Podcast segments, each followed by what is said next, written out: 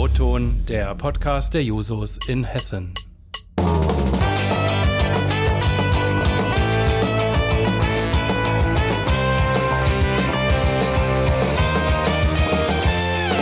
Wenn die Technik es erlaubt. Hallo und herzlich willkommen zur sechsten Folge von Roton, dem Podcast der hessischen Jusos. Schön, dass du eingeschaltet hast. Mit Wumms heraus aus der Corona-Krise, um die Auswirkungen der Pandemie abzudämpfen, hat die Bundesregierung vergangene Woche sich auf ein Konjunkturpaket geeinigt. Mit einem Gesamtvolumen von über 130 Milliarden Euro und über 57 Maßnahmen soll es nun wieder vorwärts gehen welche Veränderungen uns erwarten und was das Konjunkturprogramm insbesondere für junge Menschen zu bieten hat, darüber spreche ich jetzt mit Philipp Thürmer, dem stellvertretenden Vorsitzenden der Jusos in der SPD. Hallo Philipp, schön, dass du da bist. Hallo Nathalie, freut mich sehr, dass es heute klappt. Philipp, was macht denn so ein stellvertretender Bundesvorsitzender der Jusos? Ja, die normale Antwort ist, dass wir uns so circa die Hälfte der Zeit damit beschäftigen, für den Verband äh, Veranstaltungen zu organisieren. Ähm, und so die andere Hälfte der Zeit befassen wir uns mit allgemeinpolitischen Themen. Wir haben alle Zuständigkeitsbereiche. Meiner ist unter anderem Wirtschaft, deshalb passt das ja heute auch ganz gut. Ähm, und im Moment hat sich das natürlich alles verschoben, weil auch unser politischer Alltag ähm, durch Corona total beeinträchtigt wurde. Also wir beschäftigen uns vor allen Dingen jetzt damit, was Corona einerseits für uns als Verband bedeutet und andererseits, äh, was es für uns als Gesellschaft bedeutet und was unsere jungsozialistische Perspektive auf das Ganze ist. Und äh, genau deswegen unterhalten wir uns ja heute auch und äh, ich bin gespannt. Ja, das heißt, für euch hat sich jetzt auch einiges in der praktischen Arbeit geändert. Bist du auch sehr viel in Telefonkonferenzen und Webinaren unterwegs? Ja, ähm, die Telefonkonferenzen waren immer schon viel, aber sind jetzt natürlich nochmal deutlich mehr geworden. Und äh, die Webinare auch. Äh, da mussten wir, glaube ich, alle viel dazulernen. Aber vielleicht äh, hat das ja auch positive Effekte, denn man kann sich dann ja vielleicht mal so die eine oder andere Sitzung auf diesem ja, etwas angenehmeren Weg ersparen. Ja, Philipp, du hast gesagt, du bist für die Themen äh, Wirtschaft unter anderem mitverantwortlich. Ich habe es gerade im Teaser erwähnt, ein riesengroßes Konjunkturprogramm, auf das sich die Bundesregierung geeinigt hat mit 57 Maßnahmen und über 130 Milliarden Euro Gesamtvolumen ist ja schon einiges drin. Es wurden Anreize geschaffen wie die Senkung der Mehrwertsteuer, finanzielle Unterstützung für Familien, Hilfen für Kommunen, Unternehmen, Investitionen in die Energie- und Mobilitätswende. Das alles sind ja ganz, ganz viele wesentliche Punkte. Welche Vorhaben sind denn aus Sicht der Bundesjusos besonders wichtig und was fehlt euch vielleicht im Gesamtpaket? Also zunächst muss man sagen, dass wir heute überhaupt über 130 Milliarden sprechen, das ist schon mal ein Erfolg. Also die schiere Größe ähm, des Pakets ist auf jeden Fall auf der Habenseite zu verbuchen. Wenn man mal das so ein bisschen vergleicht, ähm, wir haben ja also die meisten, äh, die das jetzt hören, werden zumindest so halb bewusst ja auch äh, die Finanzkrise 2007, 2008 miterlebt haben. Und damals wird beispielsweise ein Konjunkturpaket, das war so das wichtigste Konjunkturpaket, das Konjunkturpaket 2 aufgelegt. Und das hat nur 50 Milliarden Euro umfasst. Wenn wir also jetzt praktisch 130 Milliarden mobilisieren, dann ähm, ist das auf jeden Fall schon mal eine, eine ordentliche Hausnummer. Und ähm, was mich besonders an dem ganzen Konjunkturpaket überzeugt, ist, dass es eben auf ähm, ganz stark auch ja, konsumorientierte Maßnahmen setzt, die auch das verfügbare Haushaltseinkommen, also das, was jeder ja, ausgeben kann, für bestimmte Gruppen zumindest ähm, enorm erhöht. Also zum Beispiel der Kinderbonus, über den ja viel gesprochen wird, oder eben auch die Mehrwertsteuersenkung, die wird bei uns allen ankommen. Ähm, und das ist, finde ich, erstmal eine sehr positive Sache an diesem ganzen Paket. Ja, die Jusos sind ja ein ganz großer Jugendverband und äh, gerade für jungen Menschen ist das in der Corona-Krise ja nicht so einfach. Viele Studierende haben ihre Jobs verloren, ihre Nebenjobs, die sie gemacht haben. Ähm, viele Auszubildende sorgten sich, ob äh, sie denn die Ausbildung so weiterführen können wie bisher. BerufseinsteigerInnen haben Probleme, äh, ja, auf dem Arbeitsmarkt Fuß zu fassen von den äh, Herausforderungen, den Schülerinnen und Schüler gegenüberstanden in der Pandemiezeit, äh, gar nicht äh, erst angefangen. Das äh, ist ja auch schon eine ähm, ja eine sehr strenge Perspektive und äh, die auch häufig meiner Meinung nach zum Beispiel ähm, hinten runterfällt. Wie bewertest du das Paket insgesamt aus der Sicht der jungen Menschen? Was hat das Paket für junge Menschen zu bieten? Das ist ein sehr wichtiger Punkt. Und eine Sache, die für junge Menschen bestimmt auch entscheidend sein wird, ist das, was ich bereits angesprochen habe. Also dieser Kinderbonus, 300 Euro, ähm, das bekommen, das ist natürlich eine Maßnahme, die an die Eltern ausgezahlt wird. Ähm, allerdings ja auch an die Eltern von äh, bis zu 25-jährigen Kindern, sofern sie denn mit 25 noch in der Ausbildung sind. Und äh, das ist eine, eine Maßnahme, die hoffentlich äh, zumindest mittelbar, also bei vielen Menschen, bei vielen jungen Leuten, die studieren, ist es ja so, dass sie das Kindergeld auch monatlich überwiesen bekommen. Das ist eine Maßnahme, die bestenfalls dann bei den, bei den jungen Leuten direkt ankommt. Aber was man wirklich sagen muss, was eine Schwäche ist äh, von diesem Konjunkturpaket, ähm, dass es eine ganz wichtige Maßnahme nicht enthält. Und zwar enthält es keine Maßnahme für Studierende. Denn Studierende, die vor allen Dingen Nebenjobs haben, ähm, haben ja im Moment häufig das Problem, dass diese Nebenjobs, das sind ja häufig häufig sowas wie Kellnern oder so, oder in der Veranstalt im Veranstaltungsbereich bei uns in Frankfurt ähm, helfen viele an der Messe zum Beispiel aus. Ähm, das sind ja alles Jobs, die jetzt wegbrechen und für die es aktuell keine Maßnahmen gibt. Also da greift zum Beispiel das Kurzarbeitergeld nicht ein. Und deswegen fordern wir als Jusos und ja auch viele in der SPD schon seit langem, dass das BAföG, was ja so die zentrale Maßnahme für Studierende ist, geöffnet wird und zwar für alle. Ähm, also nicht nur eben für die, die BAföG berechtigt sind und eben auch gegebenenfalls erhöht wird. Ähm, aber das ist etwas, was auch in diesem Konjunkturpaket nicht enthalten ist. Äh, da stellt sich weiterhin äh, die zuständige Ministerin Anja Kalitschek, äh, CDU-Ministerin, quer ähm, und stattdessen bietet sie uns so zinslose Studienkredite an und äh, das, das führt natürlich völlig an den Bedürfnissen der Leute vorbei, denn ähm, Studierende sind in aller Regel keine Leute, die auf irgendwie große Rücklagen zurückgreifen können und vor allen Dingen und die Aussicht, sich dann verschulden zu müssen, sozusagen, um durch Corona durchzukommen, vor allen Dingen, wenn häufig auch noch vielleicht bei den Eltern weniger Geld wegen Corona vorhanden ist, ähm, in einer extrem unsicheren Situation. Das ist einfach eine Maßnahme, die an den Bedürfnissen der Studierenden vorbeigeht. Also das ist auf jeden Fall ein Negativpunkt bei dem ganzen Konjunkturpaket. Was gut ist, du hattest auch das Thema Ausbildung angesprochen. Viele Leute, die eine Ausbildung machen, ähm, die sind im Moment unsicher, wird es meinen Ausbildungsplatz überhaupt geben? Ähm, wird mein Unternehmen weiterhin ausbilden? Äh, dafür werden jetzt in diesem Konjunkturpaket äh, eine halbe Milliarde Euro mobilisiert, um Unternehmen zu unterstützen, die weiterhin ausbilden oder sogar neue Ausbildungsplätze schaffen. Also die bekommen einen Bonus. Und wenn das funktioniert, und da spricht einiges dafür, ähm, wird das auf jeden Fall für Auszubildende oder Menschen, die eine Ausbildung anstreben, wirklich positive Effekte haben. Da hast du recht. Also ich glaube gerade bei den Studierenden, äh, wenn, äh, also ich kenne das selber, dass manche Menschen da sogar Hürden haben, BAföG aufzunehmen, weil die das ja am Ende zur Hälfte zurückzahlen müssen. Und wenn du jetzt noch weitere Kredite äh, mit äh, aufnimmst, ist das äh, ja keine gute Ausgangslage für den Berufseinstieg und äh, generell keine Motivation dafür zu studieren. Ähm, ich glaube, das ist äh, ja, da muss auf jeden Fall eine sehr bessere Lösung her, als äh, die uns derzeit äh, geboten wird.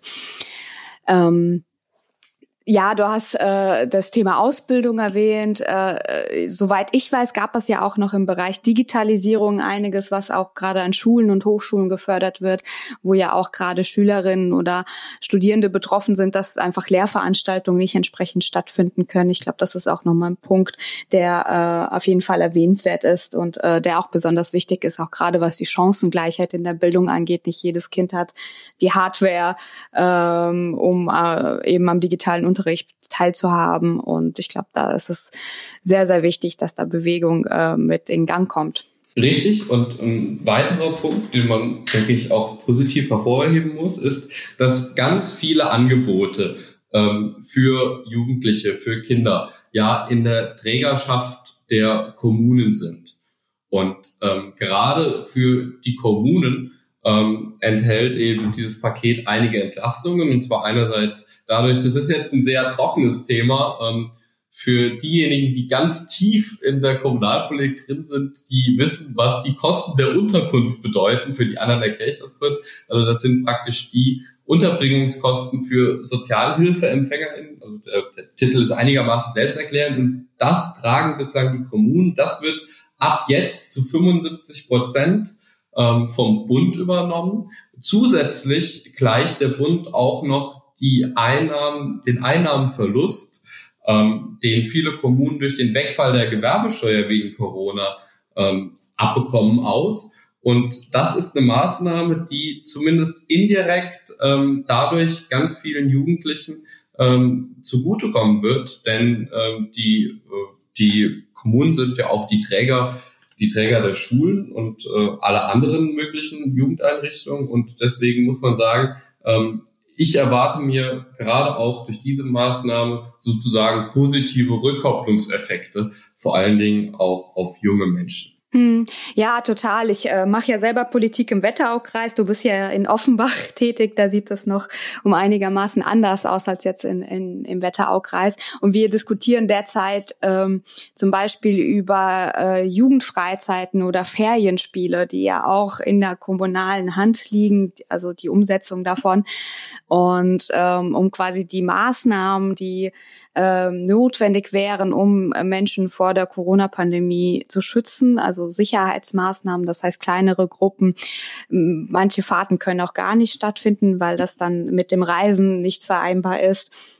Aber da versuchen die Verwaltungen ganz, ganz viel Alternativprogramme gerade herzustellen. Und da ist natürlich auch mehr Geld notwendig, wenn du zum Beispiel mehr TeamerInnen brauchst, die jetzt die Ferienspiele betreuen, damit einfach mehr Kinder daran partizipieren können.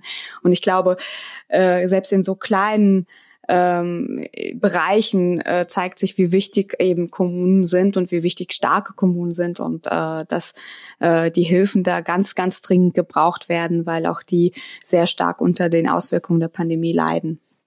Genau, oder Sportvereine zum Beispiel. Sportvereine ähm, leiden eben auch enorm, gerade unter Corona. Viel kann nicht stattfinden. Auch für die wird es eine Unterstützung geben.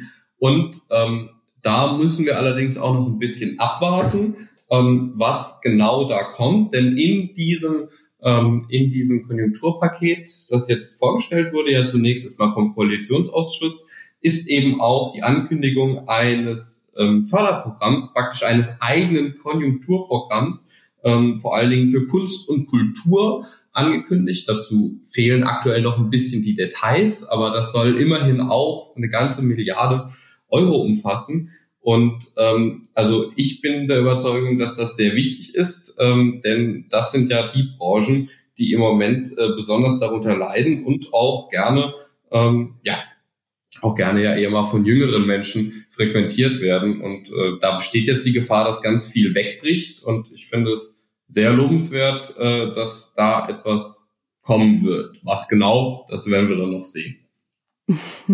Ja, wir lassen uns überraschen. Philipp, ähm, ganz stark diskutiert wurde in dem Zusammenhang mit dem Konjunkturpaket und auch im Vorfeld vor allem ähm, haben sich ganz viele junge Menschen auf die Straße gewagt, um gegen die sogenannte Abwrackprämie zu diskutieren, äh, beziehungsweise einzutreten, nicht zu diskutieren. Ähm, die durch die Senkung der Mehrwertsteuer von äh, 16 äh, von 19 auf 16 Prozent im regulären und von 7 auf 5 Prozent im ermäßigten Mehrwertsteuersatz soll ja die Nachfrage des Konsums erhöht werden. Das hast du zu Beginn auch schon erwähnt. Wirst du denn selber ab dem 1. Juli mehr konsumieren und wenn ja, was möchtest du dir denn als erstes anschaffen? Ja, äh, ich habe mir das tatsächlich schon überlegt und ich glaube, das erste, was ich machen werde, ist tatsächlich ah, bisschen langweilig vielleicht, aber ich glaube, ich werde erstmal Klamotten kaufen gehen. Denn, ähm, also erstens, jetzt Corona, wenn man die ganze Zeit zu Hause bleibt, da habe ich das bisher nicht so den Bedarf gesehen und ich kaufe auch nicht so gerne online ein. Und deswegen hoffe ich, dass äh, jetzt, wenn das alles hoffentlich ein bisschen lockerer wird, ähm, ja, es wieder die Möglichkeit gibt, sozusagen ganz klassisch äh, shoppen zu gehen. Und deswegen wirst du mich wahrscheinlich am 1. Juli oder sagen wir, ich gebe ich geb dem Handel noch eine Woche, um die Preise wirklich anzupassen, auf der Zeil antreffen. Und äh, hoffe ich mal, dass sie auch äh, das, die entsprechende Senkung weitergeben. Aber ich muss sagen, ähm, ich war zuerst erstmal skeptisch, ob das überhaupt bei, bei uns, den VerbraucherInnen, ankommen wird. Aber es spricht sehr, sehr viel dafür. Denn ähm, es gibt sowohl Erfahrungen in Großbritannien mit einer Mehrwertsteuersenkung, äh, bei der ganze 75 Prozent, und das ist ja ganz ordentlich, an die VerbraucherInnen weitergegeben wurde. Und äh, tatsächlich haben wir ja auch ähm, schon mit der Abschaffung der sogenannten Pink Tax, also ihr erinnert euch sicher, und du ja, ähm, also praktisch die Einführung des verminderten Mehrwertsteuersatzes auf Hygieneprodukte für Frauen, ähm, mhm. sehr gute Erfahrungen gemacht in äh, Deutschland, denn Studien dazu zeigen, dass davon tatsächlich auch ähm, auch wieder 75 Prozent bei den Verbraucherinnen angekommen sind. Deswegen ähm, ja, das merkt man auch. Also ich habe es zumindest auch gemerkt äh, beim, beim Einkaufen von Tampons oder Binden. Das ist äh, spürbar auf jeden Fall gesunken, ja. Ja, und ich, ich hoffe wirklich, dass das jetzt ähm, sich praktisch durch alle Bereiche durchziehen wird. Ähm, ich meine, gut, es gibt natürlich bestimmte Märkte, irgendwie so ganz klassisch monopolisierte Märkte, also was weiß ich, so zum Beispiel das iPhone oder so, wenn man sich jetzt davon was kauft, da glaube ich, ist jetzt eher unwahrscheinlich, dass man direkt die Preissenkung merkt. Aber in ganz vielen Bereichen und da zählt eben auch die Autoindustrie äh, dazu. Genau, und ich hoffe, dass äh, das eben dann auch ähm, ja praktisch die VerbraucherInnen unmittelbar merken, wenn sie an den Kassen im Supermarkt oder eben äh, in den Einkaufsläden stehen. Ja, du hast das äh, gerade angesprochen, Stichwort Automobilindustrie. Ähm da gab es ja seitens der Automobilindustrie, aber auch seitens einiger Gewerkschaften äh, Kritik am äh, Konjunkturprogramm, die sich eben mehr Unterstützung erhofft haben für die Autoindustrie und äh, insbesondere für die stark kritisierte Abwrackprämie, also eine explizite Autokaufprämie zur äh, Absicherung der gr größten Industrie hier in Deutschland. Was sagst du denn zu der Kritik, dass äh, insbesondere äh, enttäuschend gegenüber der SPD geäußert worden ist, äh, sich nicht genug für die ArbeiterInnen in der, in der Automobilindustrie eingesetzt zu haben? Ähm, wo siehst du dich denn mehr? Bist du mehr Team Mehrwertsteuersenkung oder mehr Team Abwrackprämie? Also Fangen wir mal erstmal mit, mit einem, einem wichtigen Punkt an, den man, glaube ich, immer wieder betonen muss. Also es ist richtig, dass die Gewerkschaften und dass auch die Beschäftigten in der Automobilindustrie erwarten, dass sich die SPD für ihre Arbeitsplätze einsetzt. Und ähm, das ist etwas, wovon ich auch niemals abrücken würde.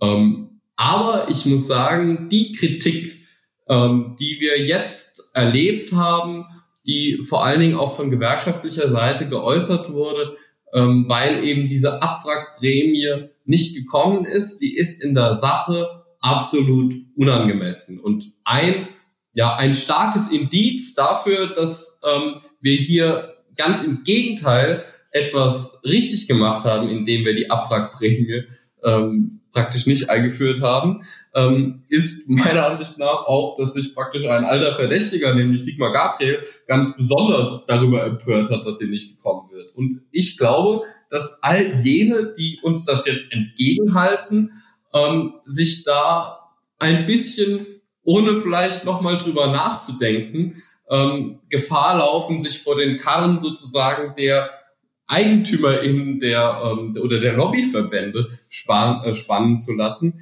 Denn die Erfahrungen, die wir gesammelt haben mit der Abwrackprämie, die zeigen eigentlich ganz deutlich, dass es kein besonders geeignetes Mittel ist. Denn wir hatten ja schon mal eine Abwrackprämie.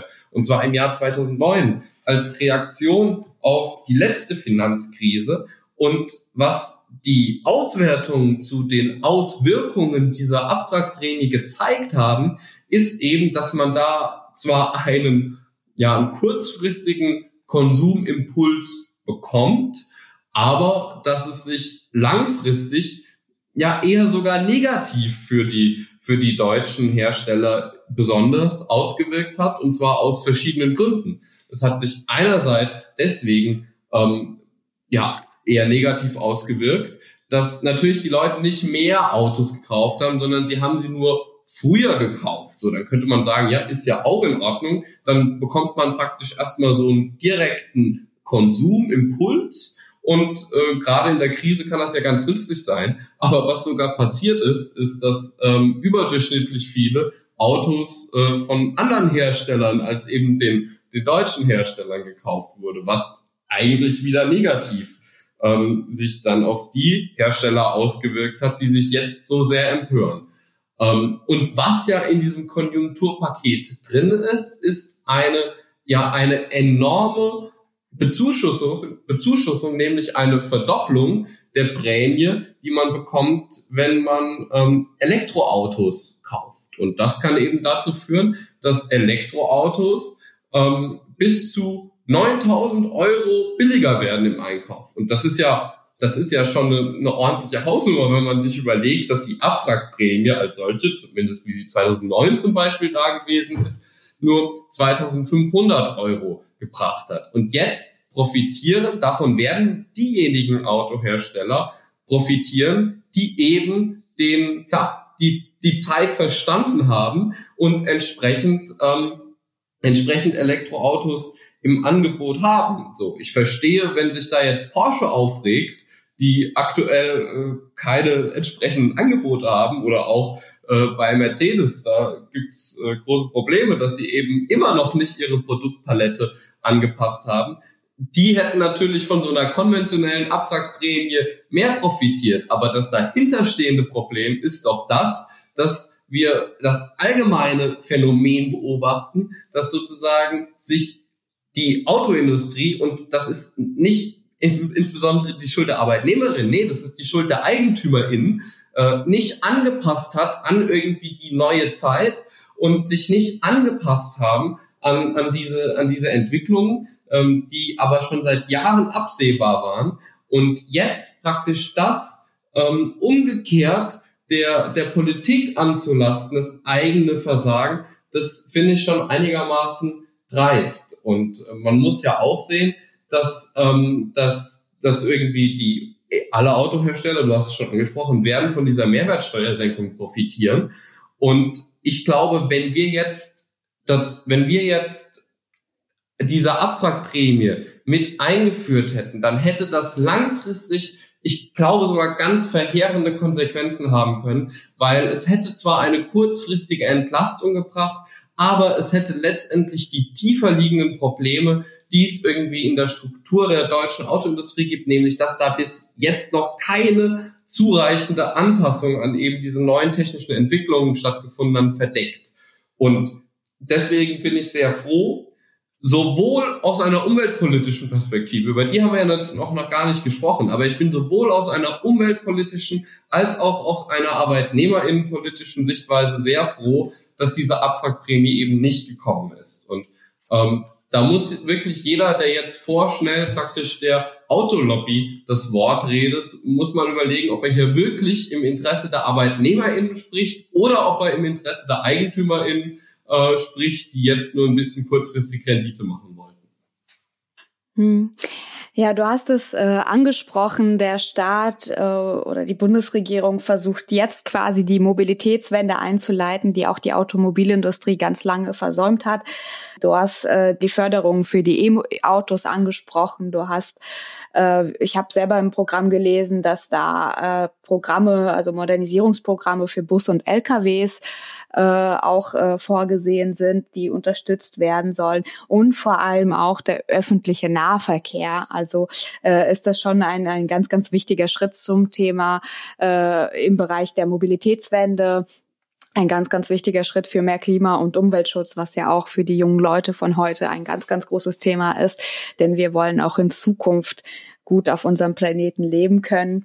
Ähm, ich glaube, dass es ein ganz, ganz wichtiger Punkt äh, ist, der neben den ganzen wirtschaftlichen Aspekten, die dieses Konjunkturprogramm zu bieten hat, auch äh, betont werden soll.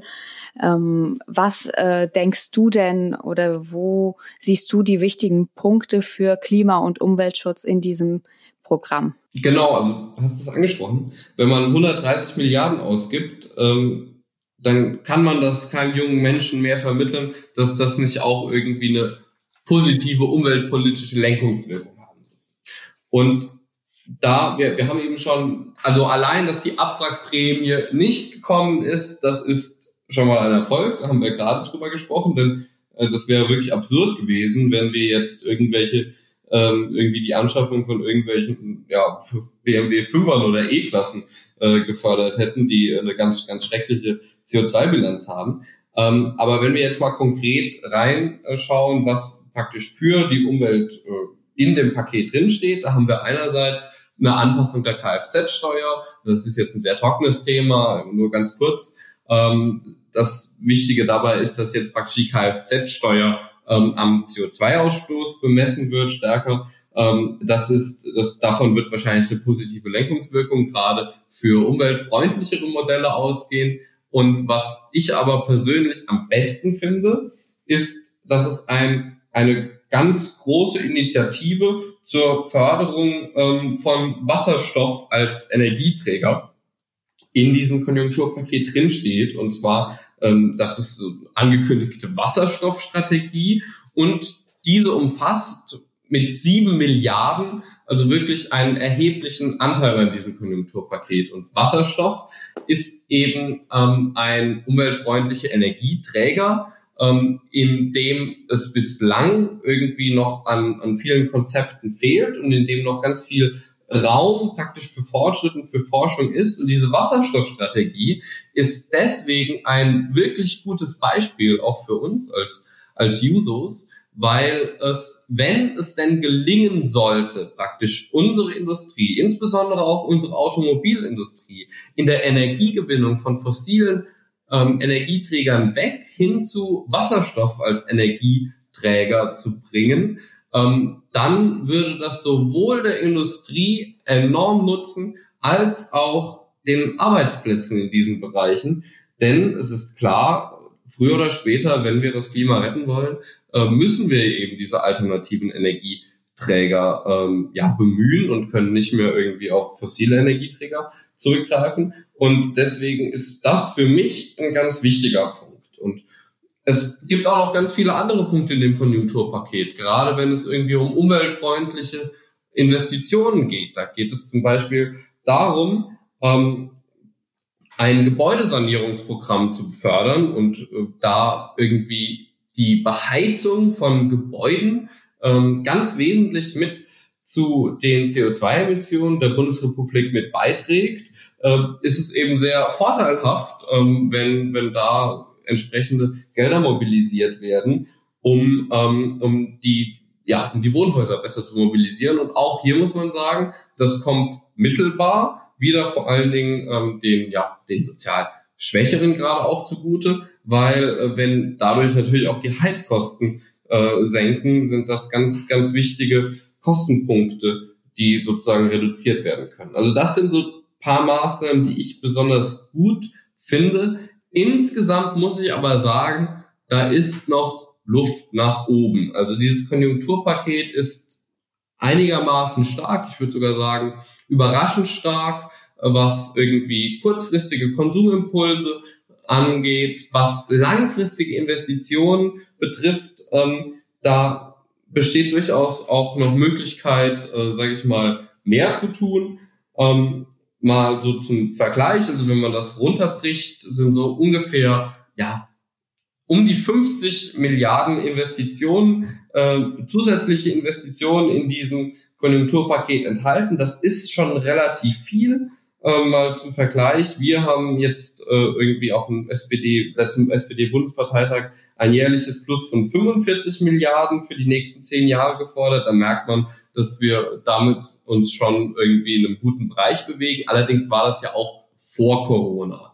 Jetzt nach Corona wird man da sicherlich mehr machen müssen und ähm, deswegen sage ich, also es sind schon einige gute Punkte drin. Insgesamt bin ich mir aber einigermaßen sicher, dass äh, gerade im Umweltbereich auch noch für perspektivisch vielleicht in der Zukunft noch kommende Konjunkturpakete, und ich bin mir relativ sicher, dass das nicht das letzte gewesen sein wird, ähm, dass da noch Potenzial nach oben besteht, gerade wenn es irgendwie die um die Transformation des industriellen Sektors ähm, in, hin zu einem, ja, zu einer ökologischeren Wirtschaftsweise und einer Organisation, ökologischeren Organisation von zum Beispiel Produktionsketten geht.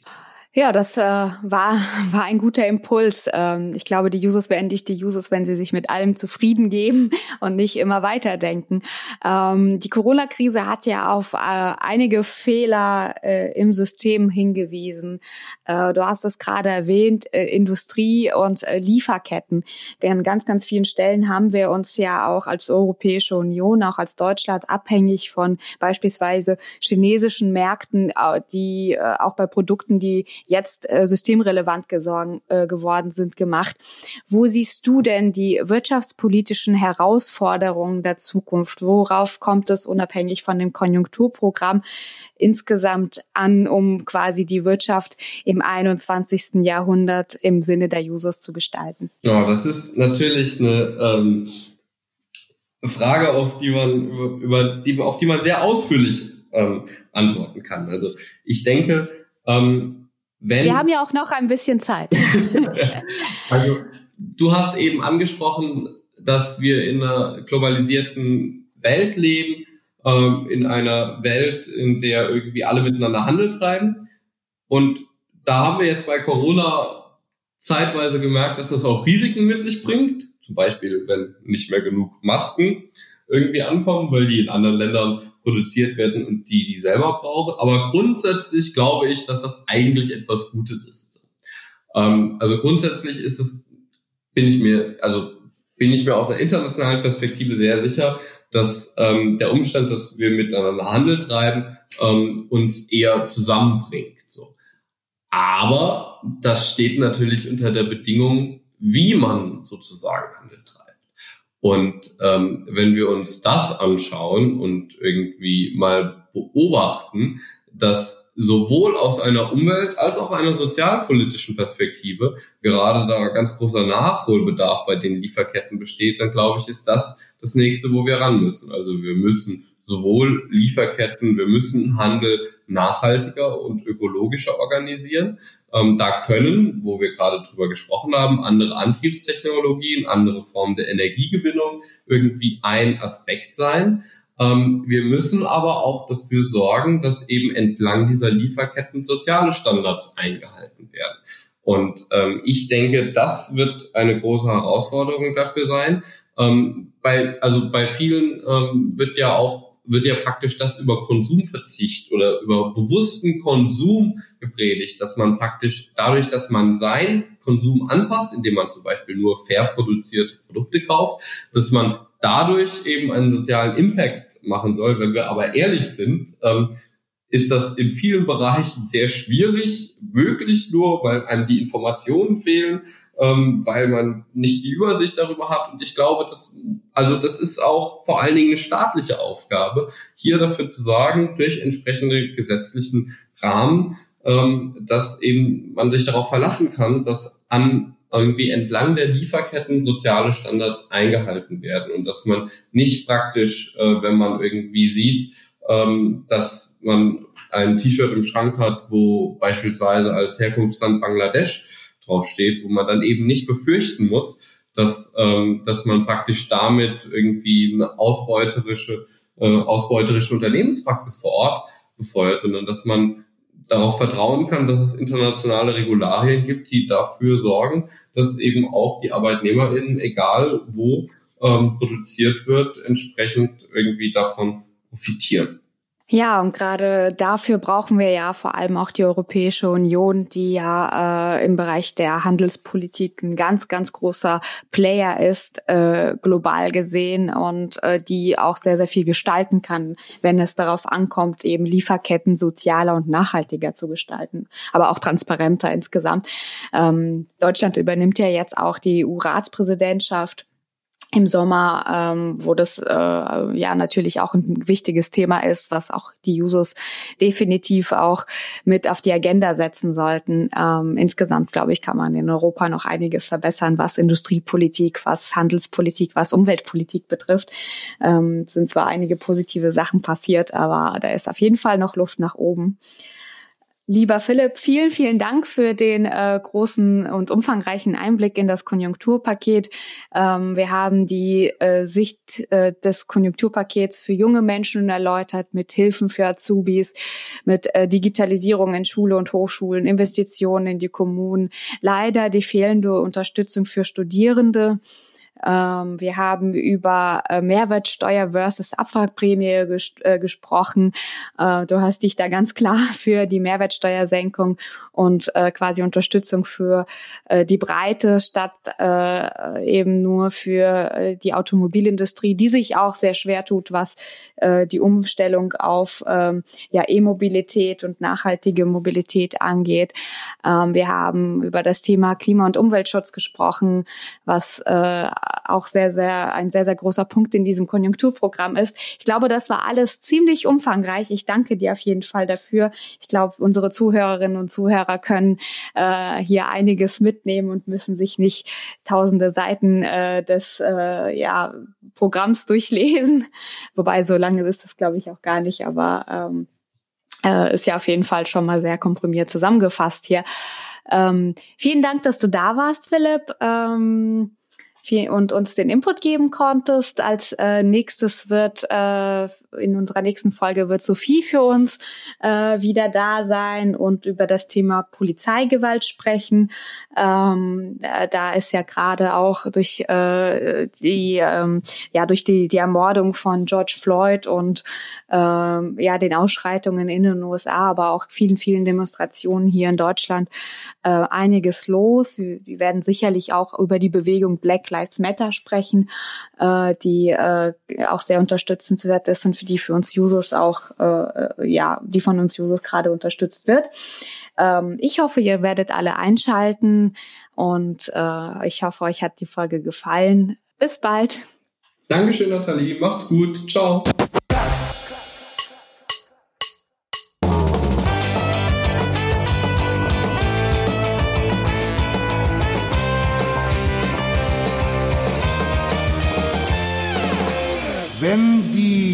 Technik es erlaubt.